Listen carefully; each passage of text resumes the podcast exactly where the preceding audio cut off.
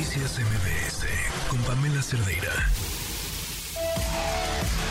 La información alrededor del mundo con Fausto Pretelín. Arreglando el mundo, Fausto Pretelín, ¿cómo estás? ¿Cómo te va, Pamela? Bien, muy bien. Pues Gusto nos van a dejar saludarte. sin dinero, muy preocupada. ¿Qué te parece 60 millones de dólares? Mira, bueno, en realidad no es, no es no- mucho sí. en relación de México No, no sabía Unidos. cómo decir eso sin que Sí, sonara. pues sí. ¿Cómo suena? Pamela se 60 refiere a de lo que el legislador de Estados Unidos, Alex Mooney, comentó la semana pasada de que pues eh, quedan entrampados estos 60 millones de dólares porque no ven que el presidente de México, López Obrador, eh, lleve a cabo una estrategia eficiente en contra del fentanilo. Ujú. Eh, digamos que esto es lo de menos, o sea, lo- los 60 millones de dólares es lo de menos. Yo creo que lo preocupante es la reacción del presidente López Obrador y aún más el contexto en que ocurre y sobre todo es un- un- una rayita más, ¿no? Que en los apuntes de Estados Unidos sobre, eh, sobre México. Al tiger en vez de decir del tigre. Exactamente.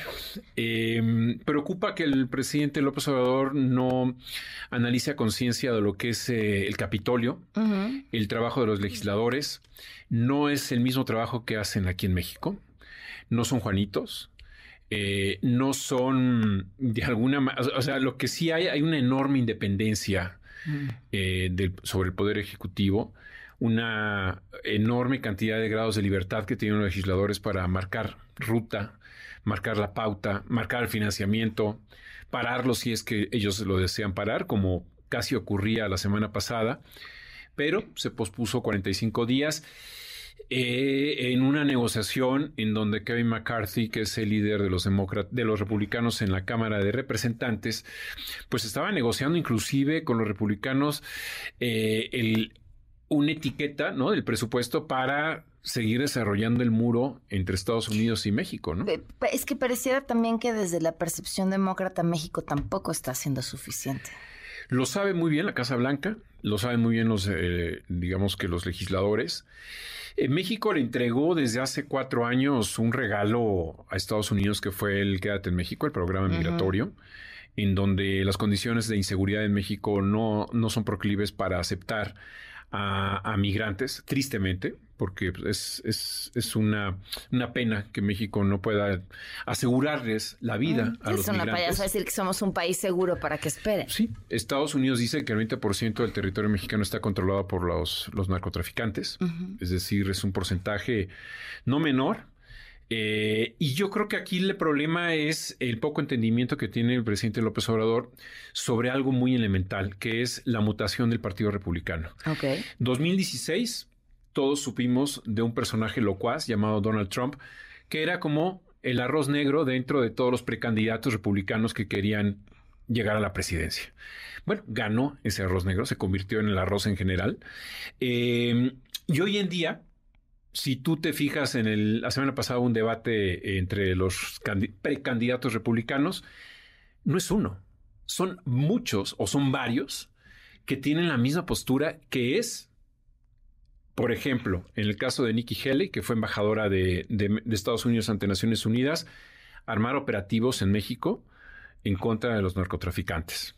Es una precandidata. Otro precandidato es eh, Ron DeSantis, que es el, el gobernador de Florida. Lo mismo, está en esa tónica más o menos, ¿no? Eh, Chris Christie, ex gobernador de New Jersey, lo mismo. Eh, Tim Scott, Doug Burkman, eh, Mike Pence, vamos, todos son trompistas Ok. todos son trompistas y a diferencia del 2016, donde solamente uno tenía una visión en contra de México muy clara eh, y con eso hizo su campaña y con eso la ganó, el- con la promesa de poner el muro, Ahora son muchos. ahora son varios. Entonces, ¿qué va a hacer? No le va a tocar ya al presidente López Obrador el- la nueva o el nuevo presidente de Estados Unidos, eh, porque las elecciones son en noviembre del próximo año e ingresa o toma posesión hacia el mes de enero, febrero del año 2025, ¿no? Entonces, ya no le va a tocar, pero eh, deja activada pues una bomba en donde no sabemos quiénes van a, de alguna forma, qué, porcentaje de las promesas que están lanzando van a cumplir. Decir, va a haber operativos.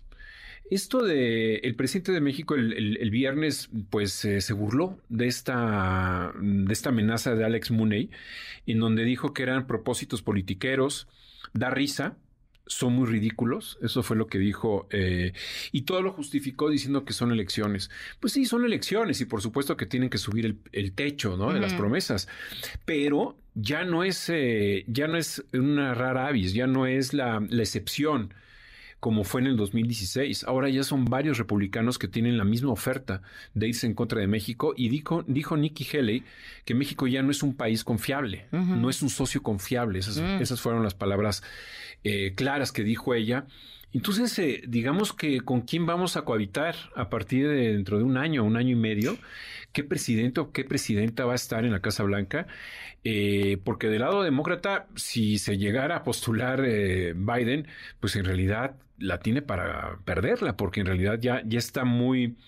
¿Desgastado? está muy desgastado, muy debilitado tanto física como emocionalmente. Ayer o el, día que aprobaron esta extensión del presupuesto dijo, ya estoy cansado. Mm. Eh, estoy cansado porque ya no pueden existir este tipo de riesgos, ¿no? De quedarnos sin el presupuesto. Entonces ya, ya también da una, una imagen de, de, cansancio. No, no creo, yo en lo personal digo que no se va a lanzar él como, como candidato, pero bueno, independientemente de quién sea, la situación es compleja porque México, eh, el presidente López Obrador tiene una relación muy ambigua con Estados Unidos. Es pragmático porque le interesa el TEMEC, que son beneficios cuantitativos, o sea, cuantificables, reales, y no son dogmas, no son palabras bonitas. No, no, no, es sostener la economía. Sostiene la economía. Es el, el, TEMEC es el seguro de vida para México. Entonces no se puede estar eh, pateando este, este bote, ¿no? Eh, como lo hace el presidente. Y hay otros aspectos que llaman mucho la atención y que son un diagnóstico eh, anómalo. Por ejemplo, esta semana, este fin de, semana en Texcoco se reunió el presidente con Bernardo Arevalo, que es el presidente electo de Guatemala y que pues eh, su, su, toma de posesión está en el aire. Porque le quieren, sí, da, eh, mover la silla. Y en el tweet, si tú lees con lupa el tweet de, bueno, sin lupa, no es necesario, el tweet del presidente López Obrador dijo, estamos juntos para trabajar en el futuro, bla, bla, con Guatemala, ¿no? Pero no condena, no condena a la fiscal general de Guatemala, que es la persona que le está metiendo el pie a Arevalo, porque está enquistada la corrupción en el sistema político judicial allá en, en Guatemala. ¿Y sabes por qué no lo, no lo dice? Porque Estados Unidos sí lo está diciendo. Mm. Estados Unidos está condenando. No puede estar del lado del imperialismo. Y está en la lista la, eh, digamos, la señora eh, fiscal general de Guatemala, que es la encargada precisamente, Consuelo Porras, de, de, de, ponerle el pie a, a Bernardo Arevalo. Entonces, y justo en Puebla, este fin de semana se llevó a cabo el, famoso, la reunión del Grupo de Puebla, que son pues violadores de la democracia como Evo Morales, como el, ecuatoriano Correa, eh, eh, y se reunió también ahí Claudio Sheinbaum, ¿no? Cuidado con quién se toma la foto porque hay pruebas de que lo que hizo Morales, pues bueno, es en contra de la democracia. Y, entonces tiene ese discurso. A lo que voy es que el presidente del Obrador tiene un doble discurso. Eh, como que trabaja, trabaja disgusto con Estados Unidos, como con obligación, ¿no? No, no, es no está contento y sin embargo con pues con sus aliados de Cuba, Nicaragua, Venezuela, sí se tutea, ¿no? Pues sí, sí, sin sorpresas. Fausto, muchísimas gracias. Pamela, buenas tardes. Tenemos, nos quedamos con un tema pendiente. Ya lo platicaremos. buenas tardes. Noticias MBS con Pamela Cerdeira.